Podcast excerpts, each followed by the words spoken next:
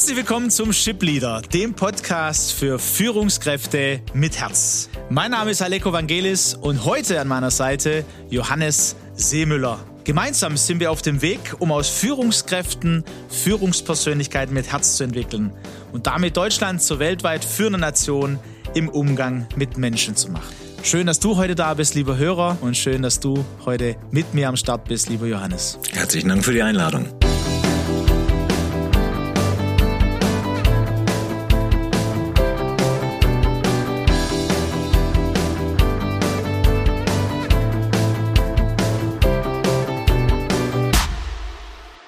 Latte Macchiato mit Schuss.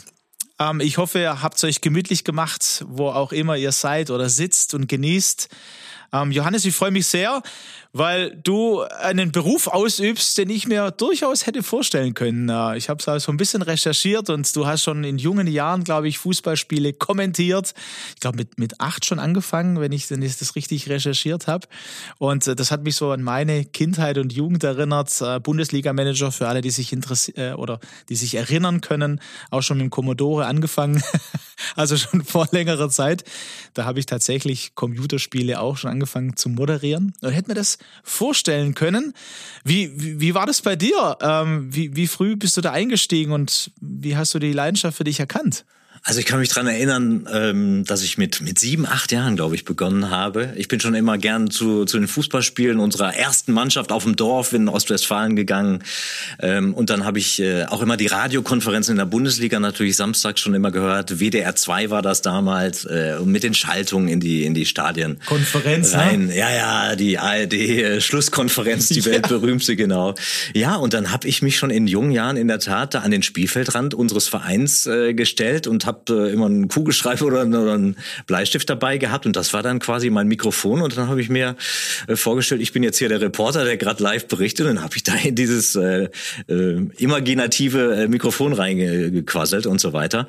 Auch im Winter, es war affenkalt und so weiter. Also äh, es war herrlich, aber hat mir total Spaß gemacht und habe dann auch zu Hause ganz viel Statistiken äh, aufgeschrieben. Ich habe den Kicker damals gekauft, äh, das Sportfachmagazin, ähm, habe dann Dinge dort abgeschrieben, habe die Torschützen von allen Spielen mit äh, Zuschauern gehabt, alles auf Notizblöcken notiert und so weiter, alles bra äh, brav abgeheftet, habe Statistiken geführt, also äh, völlig irre, also voll, das war so genau mein mein Thema, war, war meine Leidenschaft. Ich erinnere mich, weil äh, ich habe, wir hatten eine Bücherei aus dem Ort, wo ich herkam, und ich habe damals, ich kannte das Wort gar nicht, Kicker-Almanach, habe ich ausgeliehen und gelesen. Ja, für alle, die das nicht wissen, das sind Statistiken, Weltmeisterschaft 1930, wer gespielt hat, wer die Tore gemacht hat. Genau. Habe ich gelesen. Und, und, meine Mutter hat in der Bücherei gearbeitet, zwei Tage die Woche und ich bin immer mitgefahren und in diesen drei, vier Stunden saß ich in, in dem Lesesaal und habe alle Sportbücher rauf und runter gelesen,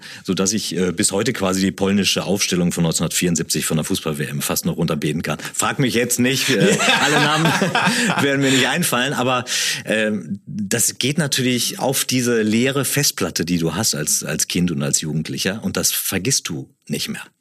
Vor allem wird ja Einsicht bei Johannes. Man, dazu kommt natürlich deine sehr angenehme Stimme, wenn ich das so sagen darf, natürlich, äh, die dann passt, ja, also auch als Moderator, Sportreporter oder Reporter an sich. Äh, aber es wird ja eins deutlich, in frühen Jahren wird, wird Leidenschaft sichtbar und äh, wird, wird das sichtbar, ähm, was sich vielleicht abzeichnet für den eigenen Weg, für die eigene Berufung.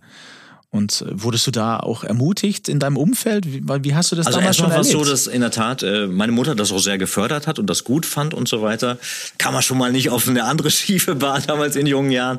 Nee, und dann ähm, hat sich dann aber nochmal so ein etwas anderer Weg zunächst ergeben, wo ich dann gar nicht so sehr die, diese, diese Leidenschaft verfolgt habe, sondern eher so, ah, nach, nach dem Abitur, was machst du denn da? Und so, ja, dann mach doch lieber doch eine Banklehre, wie das dein Vater früher gemacht hat.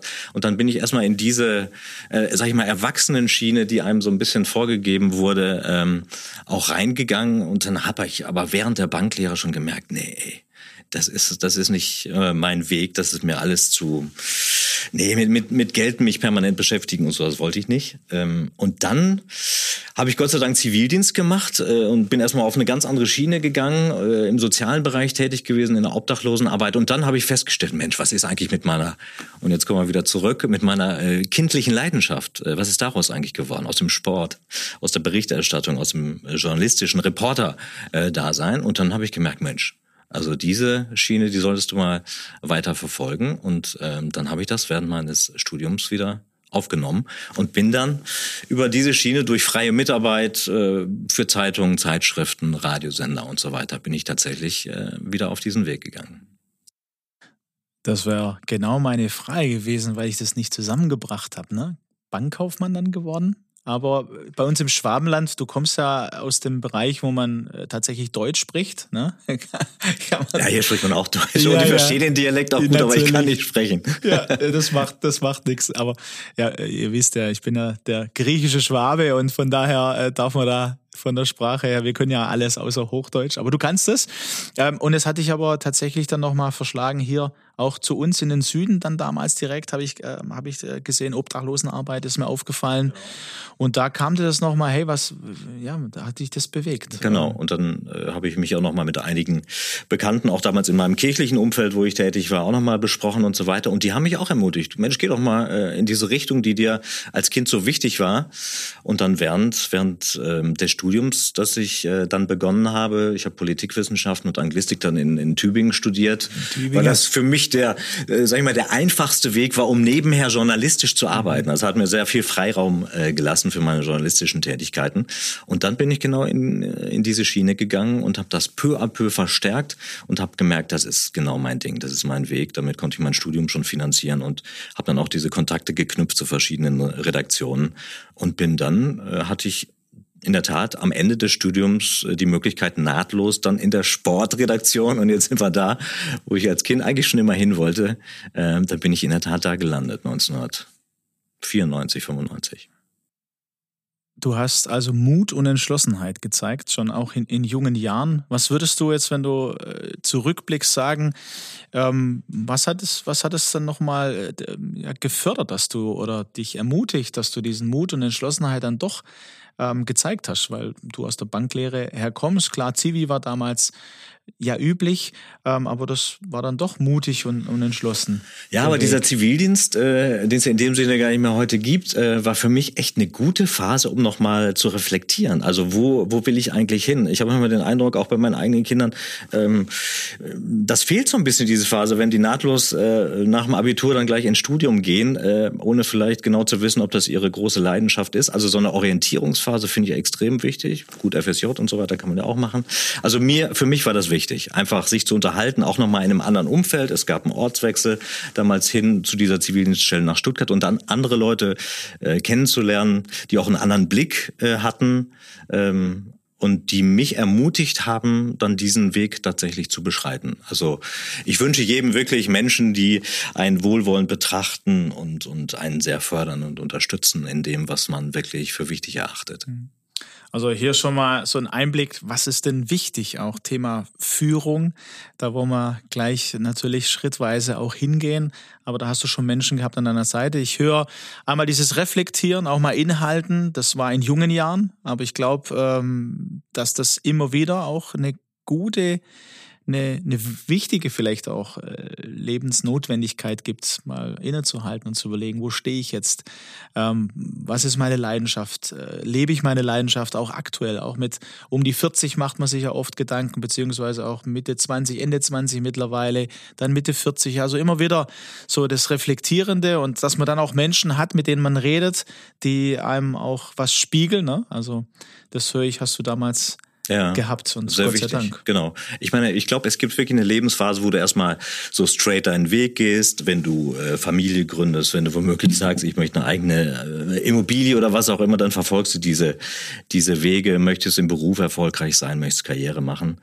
Aber ich glaube, dass dann immer wieder mal auch Phasen äh, aufkommen, äh, wie du ganz richtig sagst, wo es äh, gut ist äh, zu reflektieren. Manchmal kommen auch diese Einschläge dann eher von außen, die du gar nicht so planen kannst, wo du denkst, du bist eigentlich eigentlich total safe, auf einem total guten Weg und dann kommt irgendwas von außen, sei es eine Erkrankung oder was auch immer da passieren kann, wo du äh, nochmal ins Nachdenken gerätst. Und äh, ich glaube, äh, dass das vielen, vielen Menschen passiert und dann äh, sich auch Hilfe zu holen und Unterstützung äh, zu holen, das glaube ich, kann auch eine gute Möglichkeit sein, äh, um dann nochmal sich neu zu justieren und zu gucken, wohin soll meine äh, Reise in den nächsten Wochen, Monaten und Jahren. Ich glaube, da werden wir wahrscheinlich das ein oder andere gleich noch hören.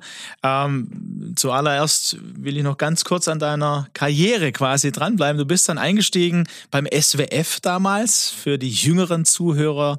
Es gab damals tatsächlich äh, in, in Baden und in Württemberg verschiedene Namen für den SWR. Der ist dann, glaube ich, weiß gar nicht genau, 1900 95, 96 zum SWR genau, geworden. Genau, da ne? gab es die Fusion von SDR und SWF damals. SWF und SDR, genau. genau. Ja, mhm. ich erinnere mich. Ja. Ähm, und bist direkt in die Sportredaktion eingestiegen. Ab 2001, meine ich, hast du dann ähm, die Verantwortung übernommen und warst einer der Moderatoren von Sport im Dritten. Genau, Sport im Dritten war so das quasi regionale sportliche Flaggschiff, mhm. das, das Magazin ja. in jeder Woche äh, mit den Schwerpunkten aus dem Sport und hast sonst auch ganz viel natürlich erlebt, weil du bei Fußball-Weltmeisterschaften warst, bei Olympia, ähm, als äh, ja in, in deiner Berufung quasi.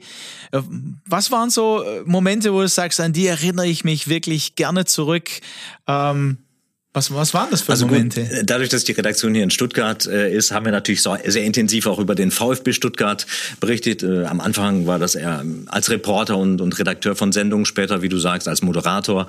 Und dann gab es natürlich ganz besondere Ereignisse, wie 1997, kann ich mich noch gut erinnern, der Pokalsieg des VfB Stuttgart in Berlin gegen, gegen Energie Cottbus damals mit Giovanna Elber mit seinen zwei Toren.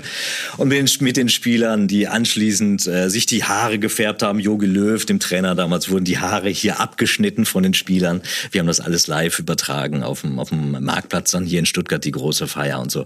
Also das waren große Highlights. Ähm, dann natürlich auch der Meistertitel mit dem VfB Stuttgart 2007 und unter Armin Fee und so weiter mit einer ganz tollen Truppe.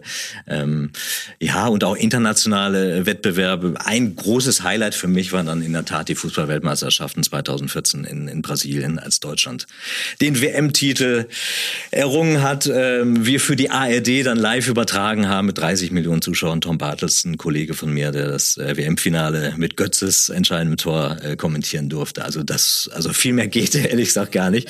Äh, ich bin froh, dass, dass ich das miterleben konnte, denn mittlerweile sind auch die Übertragungen bei Olympischen Spielen oder Weltmeisterschaften ein bisschen schwieriger geworden. Es sind nicht mehr so viele Kollegen vor Ort. Durch die Digitalisierung wird viel auch aus der Heimatredaktion gemacht. Also ich hatte das Privileg, sehr viel reisen zu können und vor Ort dabei zu sein. Also zur richtigen Zeit war ich da unterwegs. Ja, das klingt, also für mich natürlich, ich weiß nicht, ob der ein oder andere Hörer das nachvollziehen kann, natürlich total schön, weil ich eben diese Sportaffinität äh, auch habe und äh, das sind ganz präsente Veranstaltungen und natürlich als VfB-Fan sowieso. Ähm, du hast viele Menschen getroffen äh, in diesen, ja, mehreren Jahrzehnten quasi, hast also äh, einiges erlebt. Führungspersönlichkeiten, Führungskräfte erlebt, ob das jetzt Trainer waren oder Führungskräfte auch in Vereinen, aber auch in, in, in der Wirtschaft. Und hast ähm, auch aus verschiedenen persönlichen Erfahrungen, glaube ich auch, und auch Begegnungen mit diesen äh, Sportstars ein Buch geschrieben. Wie äh, Sportstars Krisen meistern. Ja, das ist mir natürlich auch aufgefallen und ähm, wir haben in unserem Shipleader Podcast immer wieder auch ähm, das Scheitern mit, mit hineingenommen. Also wie, wie wird geführt, was lebt man auch? Du hast gesagt, manchmal denkt man, man ist safe in seinem Leben, auch äh, als Führungskraft und plötzlich passiert was im Unternehmen passiert was, ähm, man rutscht in eine Krise, vielleicht in eine Insolvenz, wir haben jetzt Corona äh, oder mit Mitarbeitern, also es kann so viel sein, so, so vieles passieren oder im privaten Umfeld ähm, und hast eben viele Sportstars interviewt auch dadurch und ein, ein Buch verfasst. Wie kam es dazu? Was war so dein, deine Motivation? Vielleicht das als erstes. Mhm.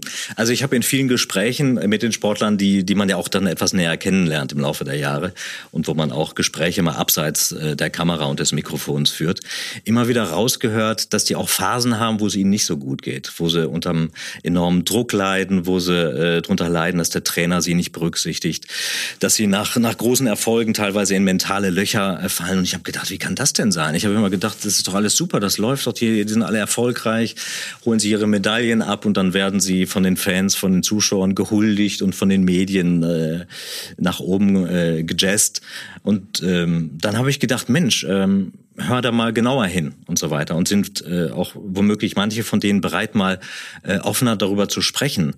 Ähm, und dann habe ich einzelne Spitzensportler konkret angefragt, habe ihnen erzählt von der Absicht des Buches, nicht nur über die äh, Hochglanz-Postkartenseite ihres Lebens und ihre Sportlerkarriere zu sprechen, sondern auch über diese etwas ich sag mal, die Schattenseiten oder die nicht so gut äh, gelaufenen Phasen zu reden. Ähm, und dann war ich erstaunt, dass etliche doch bereit waren, sich darauf einzulassen. Ich habe sogar bei manchen das Gefühl gehabt, die sind froh darüber, dass jemand sie auch mal fragt, äh, ob sie auch darüber sprechen wollen, wie sie damit umgegangen sind, wo sie wo sich womöglich auch Hilfe und Unterstützung geholt haben. Äh, natürlich haben auch etliche abgesagt, haben gesagt, nee, wir sind im Moment noch mitten in der Karriere drin, wenn ich mich dazu äußere und so weiter, dann bekomme ich Probleme. Aber ähm, etliche haben eben doch zugesagt.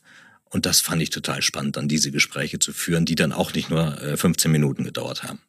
Das finde ich äh, sehr spannend, weil ich glaube, da kann man auch direkt eine Parallele auch ziehen, insgesamt zu Führungskräften, Menschen, die auch Großes erreichen oder in einer großen Verantwortung sind. Ähm, weil ich glaube, auch da fällt es schwer, das zu teilen. Ne? Also entweder mit Kollegen, Führungskollegen äh, oder sonst auch darüber zu sprechen. Ähm, bei dir hat man hat man irgendwie ein offenes Ohr gefunden, ähm, fiel es den, den, den Stars dann leicht. Und vielleicht, also ein Beispiel natürlich, das äh, mir hängen geblieben ist, weil du das auch in einem deiner Podcasts mit eingebracht hast und im Buch natürlich Ottmar Hitzfeld, ja, wo man auch öffentlich nicht so wirklich mitbekommen hat, dass natürlich so, ja, dass er, dass er eine Pause gebraucht hat und so, das, das ging natürlich öffentlich äh, durch die Presse. Ähm, aber bei dir habe ich dann noch viel, viel mehr vernommen, was bei ihm war, ähm, was für eine Krise er eigentlich hatte und wie er dann, wie, wie lange er auch gebraucht hat, durch so eine Krise zu gehen. Das würde mich interessieren. Also ähm, die, die Sportstars haben Vertrauen zu dir irgendwie gehabt. Wie hast du das erlebt?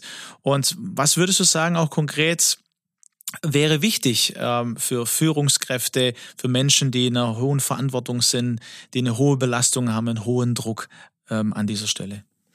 Also gerade am Beispiel Ottmar Hitzfeld habe ich, hab ich festgestellt, ich meine, der hat zur damaligen Zeit ähm, er hat mir gesagt, die Öffentlichkeit, als das war 2004 mit seiner Burnout-Erkrankung und letzten Endes waren es ja schwere Depressionen, die er hatte.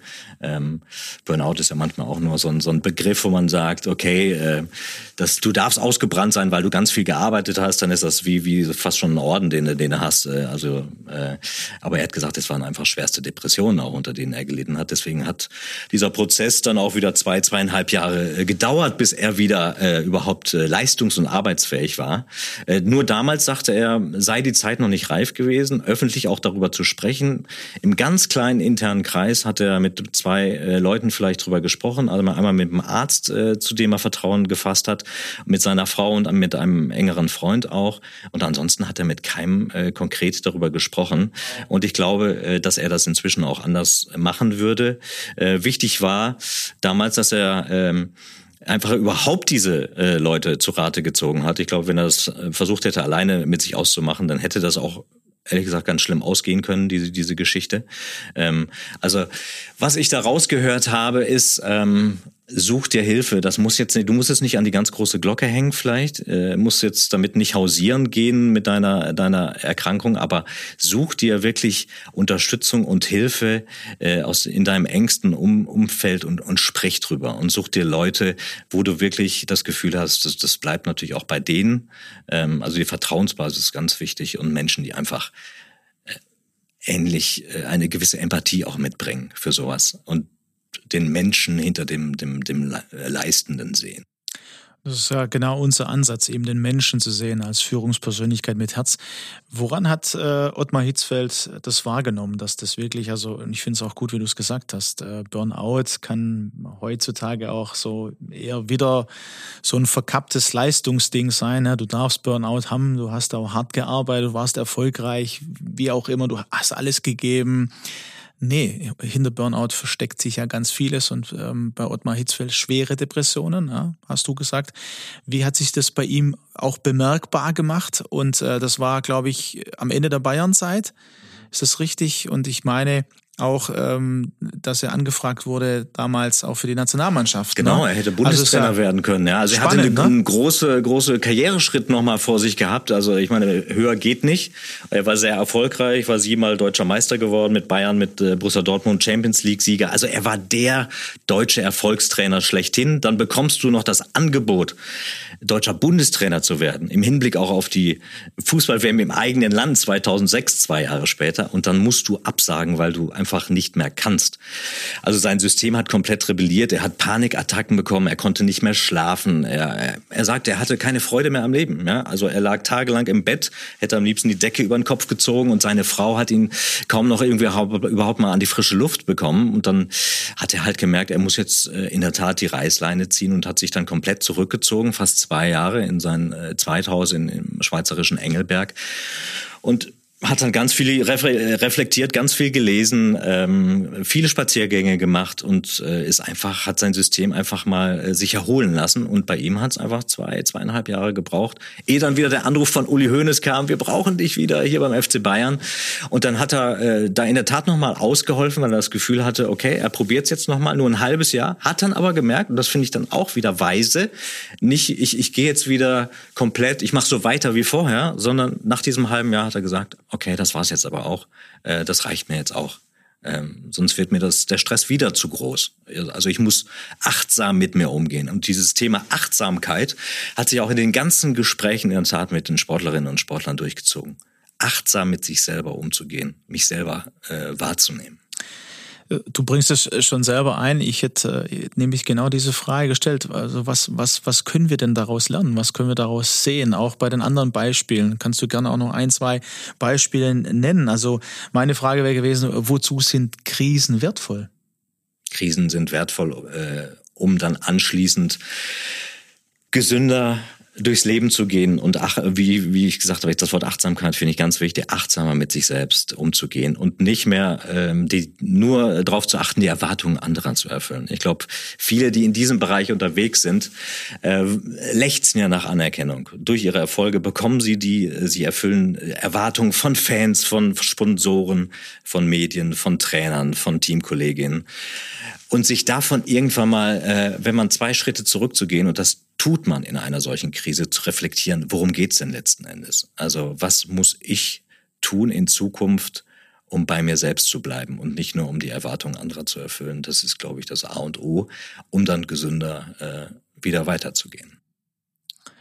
Ich habe ein bisschen gegrinst. Hast du, also ich grinse öfter.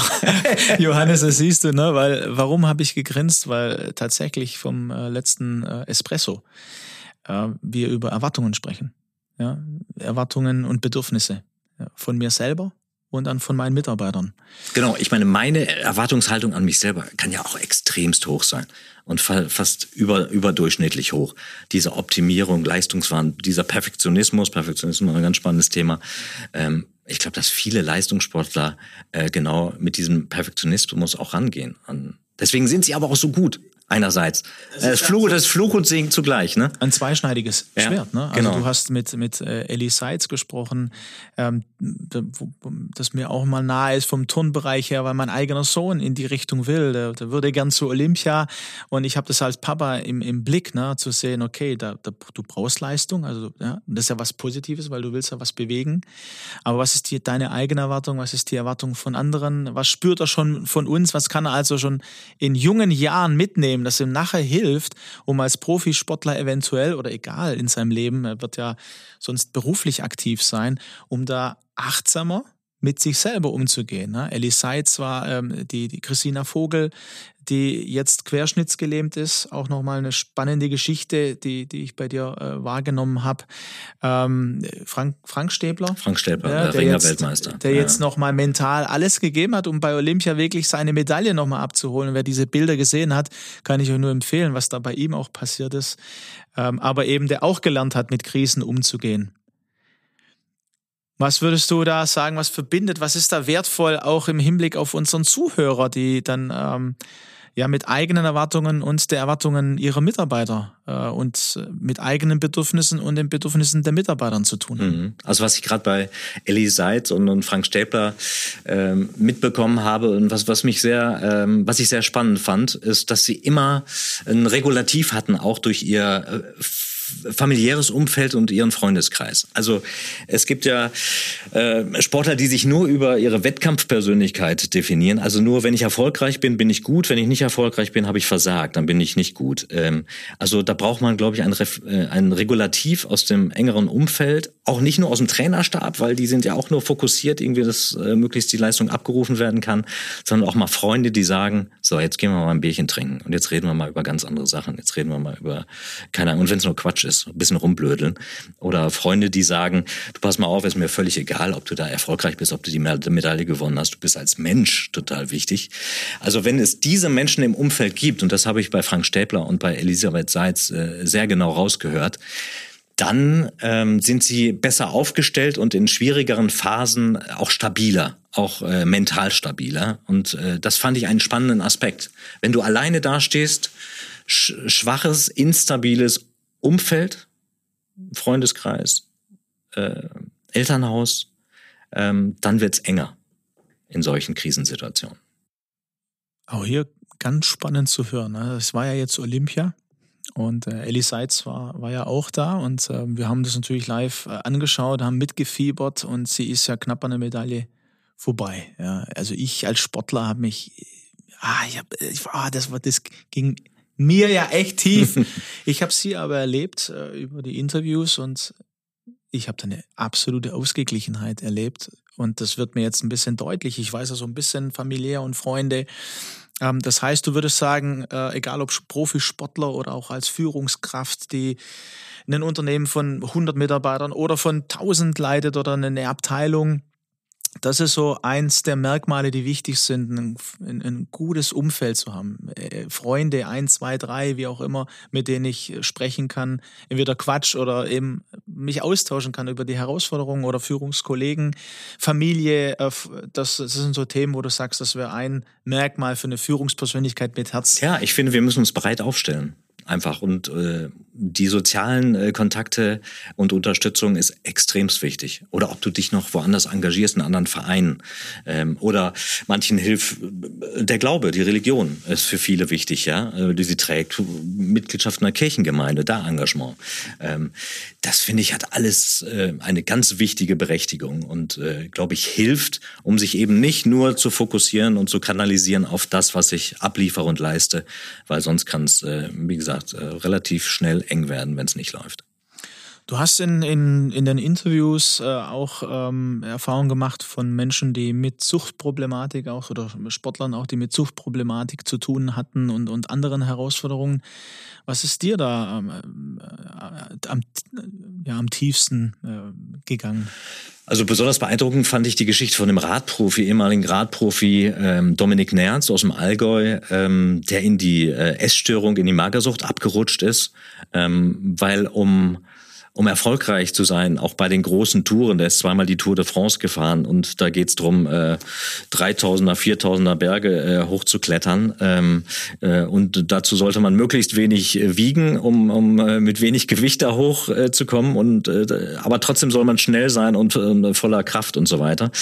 Und das hat er ähm, nicht mehr richtig kanalisieren können und ist dann in der Tat, meinte er, müsse sich komplett runterhungern äh, auf irgendwann 54 Kilo, obwohl er äh, im Normalgewicht von 70 Kilo hatte ähm, und hat so gut wie gar nichts mehr gegessen und getrunken vor diesen äh, großen Rundfahrten und äh, hatte das irgendwann nicht mehr im Griff und ist komplett abgerutscht. Ähm, auch sein, sein Umfeld konnte ihn dann gar nicht mehr auffangen.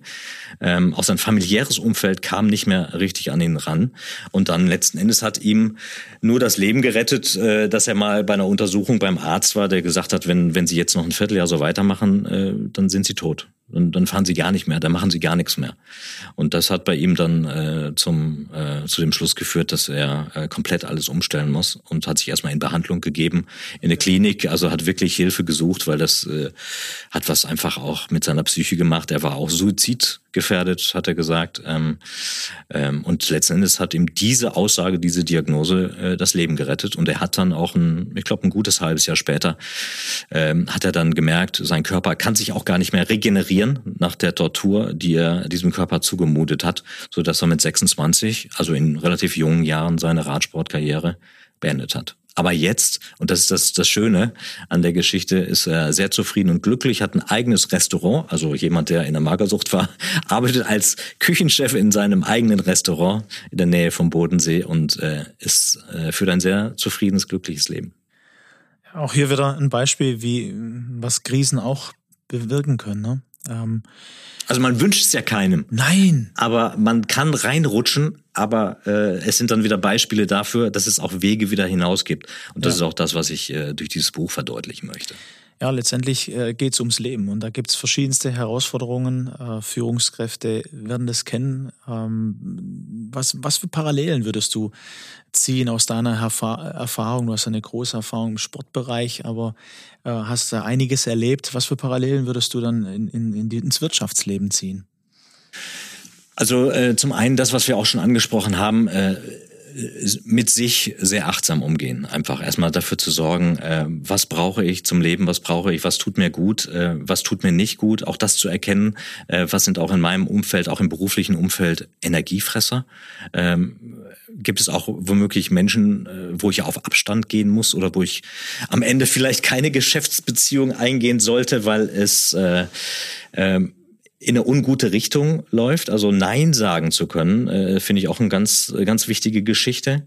Ähm, und dann im Umgang mit den eigenen äh, Mitarbeitern, mit den eigenen Angestellten womöglich. Ganz wichtig, äh, schaut drauf, dass es nicht nur einer ist, der hier nur abliefert, acht äh, bis zehn Stunden am Tag, sondern da steckt ein Mensch dahinter, der auch vielleicht in einer, mal in einer Phase sein kann, in dem es ihm nicht so gut geht, wo er die Leistung nicht abliefern kann und da ein, vielleicht eine, ein Vertrauensverhältnis zu schaffen, wo es möglich ist, dass äh, da vielleicht auch mal auf dieser Ebene sogar Gespräche stattfinden können, dass, oder zumindest ihm zu, äh, einem Mitarbeiter zugestanden wird, äh, diese Phasen zu haben, auch mal vielleicht danach zu fragen. Ich habe den Eindruck, dass irgendwas mit dir nicht stimmt seit einigen Tagen, Wochen oder so. Ähm, magst du äh, darüber sprechen oder ist irgendwas oder kann ich dich unterstützen oder dir helfen?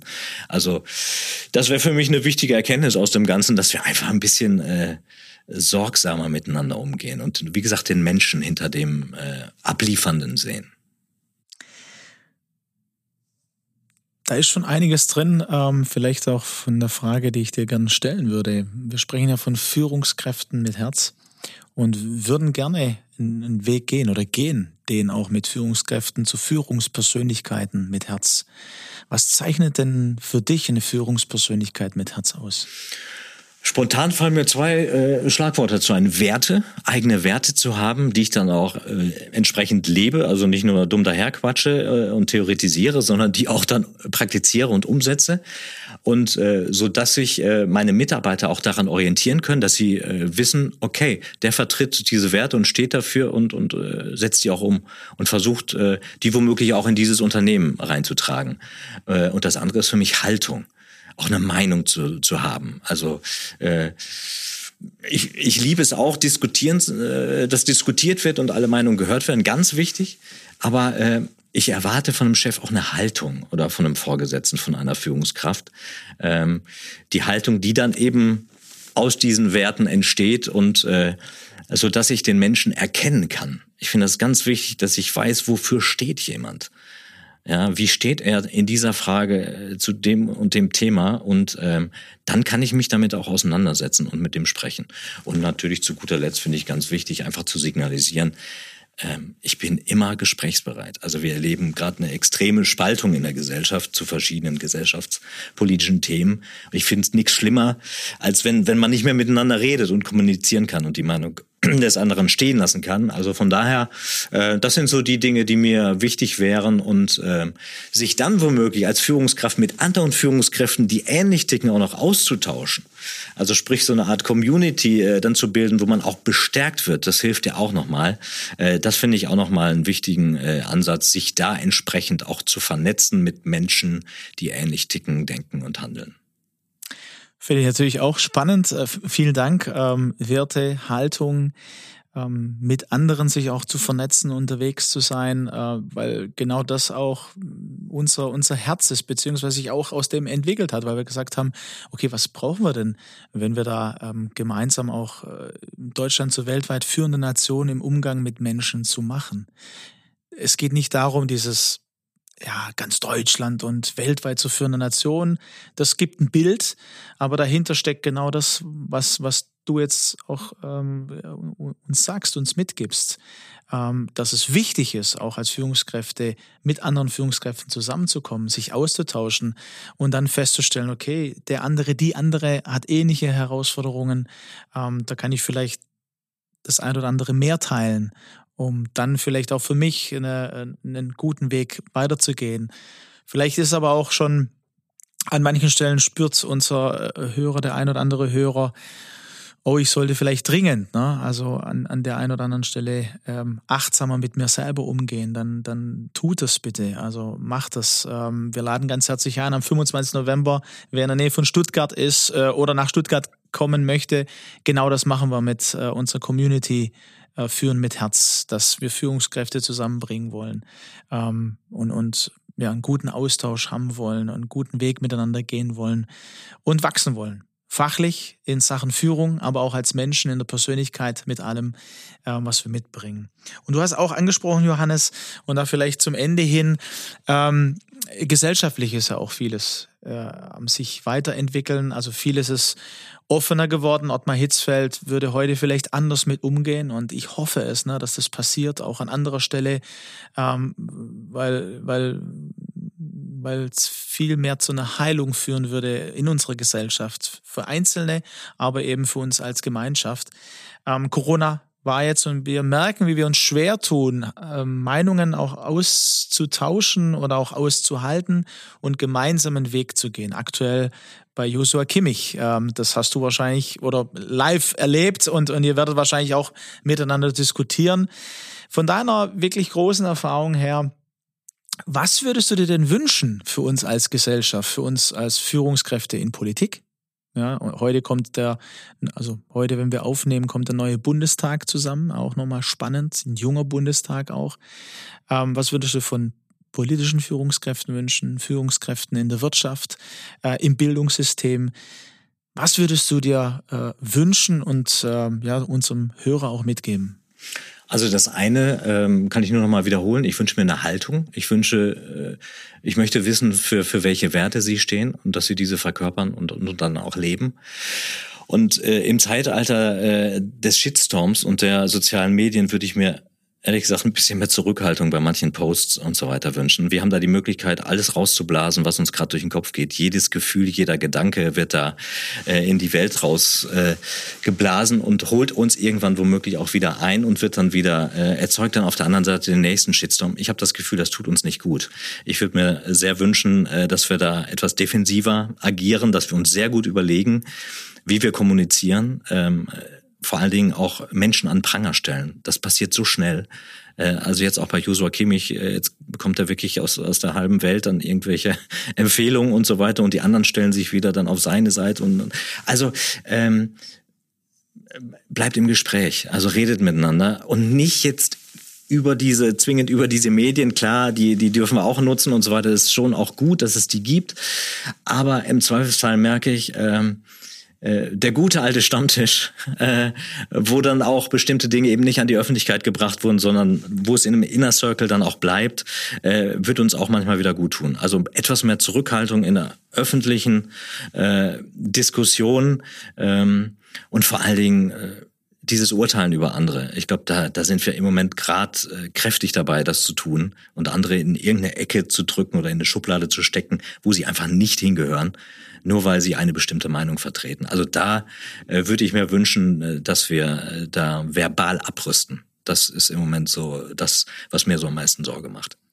Letztendlich ist es auch das Thema Achtsamkeit, ne? auch an dieser Stelle Achtsamkeit zu zeigen äh, den Mensch zu sehen ähm, und die Meinung oder die verschiedenen Sichten stehen zu lassen und sich als Menschen zu begegnen. Sowohl im Unternehmen, ja, das ist ja auch Thema nicht nur drüber hinaus, sondern in Unternehmen, aber auch mit den Menschen, die bei uns äh, führende Rollen übernehmen. Ähm, das ist ein, ja, äh, danke für für diesen Gedankenanstoß und ähm, ja, verbreitet den. Lasst uns den gemeinsam auch leben. Eine allerletzte Frage, äh, so die, die so in die Zukunft geht. Ich bin ja jemand, der gerne auch was entwickelt und ich habe gehört, auch dich bewegt jetzt manches auch nochmal. Du bist für dich selber am, am, am überlegen, okay, welchen Schwerpunkt äh, willst du neu setzen? Wir hatten vor ein paar Wochen mal das Thema Mut und Entschlossenheit. Das wünsche ich dir für dich selber. Ähm, jetzt haben wir 2021. Und äh, wenn wir so auf zehn Jahre gucken, 2031, äh, auf unsere Gesellschaft, auf Deutschland, auf das Thema Führen und Herz, welche Schlagzeile würdest du gerne in 2031 lesen über das letzte Jahrzehnt? Ich würde mir wünschen, äh, die Schlagzeile, das war das Jahr, äh, Jahrzehnt der Verständigung. Also wir wirklich dieses, die Menschen haben sich äh, auf, auf die Werte äh, geeinigt, die ihnen wichtig sind äh, und haben diese, diese Extremsposition äh, wieder ein bisschen dran gegeben und haben sich auf einen Konsens geeinigt, äh, was die Werte angeht, die ihnen wichtig sind. Werden wir nicht hinbekommen, aber vielleicht können wir den Korridor etwas, etwas wieder ähm, auf einen gemeinsamen, engeren Weg bekommen wir sind ja Optimisten, Johannes, und wer, wer weiß, ne, was, was sich entwickelt. Und aus dem heraus ist ja, kann ja die Grundlage oder entsteht die Grundlage, wo wir gemeinsam auch gestalten und unsere Welt auch äh, an verschiedenen Stellen besser machen. Ob das jetzt ähm, im Naturschutz ist oder auch im Menschen mit hineinzunehmen in unsere Kultur. Also ich, ich habe ja selber den Migrationshintergrund, da würde mir kommen, da haben wir in den nächsten 10, 15 Jahren auch einiges zu tun. Oder der Generationenwechsel, die Babyboomer, die nach und nach in die Rente gehen, die Fachleute, die uns fehlen, auch in der Wirtschaft, ist das jetzt schon ein großes Thema. Ja, und jeder hat andere Ansätze dann auch, wie diese Ziele umgesetzt werden können. Also dieses gemeinsame Ringen, äh, ohne, ohne die Ver Verurteilung des anderen, das, das wäre mir extrem wichtig, wenn wir das hinbekämen. Äh, dann, dann hätte man ein gutes Jahrzehnt. also wir geben unseren Teil dazu und äh, wir sind guter Dinge, dass wir da gemeinsam unterwegs sind. Und dazu braucht es natürlich Führungspersönlichkeiten mit Herz. Und äh, wir laden euch ein. Ähm, Johannes ist vielleicht auch mit am Start. Ich würde mich auf jeden Fall freuen, dass wir Führungskräfte eben auch aus den verschiedenen äh, Gesellschaftsbereichen äh, auch zusammenbringen. Das, auch das kann interessant sein. 25. November in Stuttgart, äh, wahrscheinlich in der Galerie Z, aber ihr könnt auf Führung führenmitherz.de könnt ihr draufgehen. Da findet ihr auch äh, das Buch Führen mit Herz, wo auch nochmal ein bisschen mehr beschrieben ist. Da findet ihr andere Informationen. Natürlich einige Shipleader-Folgen, ähm, wie Latte Macchiato mit Schuss heute mit Johannes Seemüller. Ich bedanke mich ganz herzlich äh, bei dir und für die Zeit und für das Herz, das du mitgebracht hast und deine Gedanken. Vielen Dank. Danke dir. Hat mir sehr viel Spaß gemacht. Und äh, an euch, wir hören uns, wir sehen uns. Macht's gut.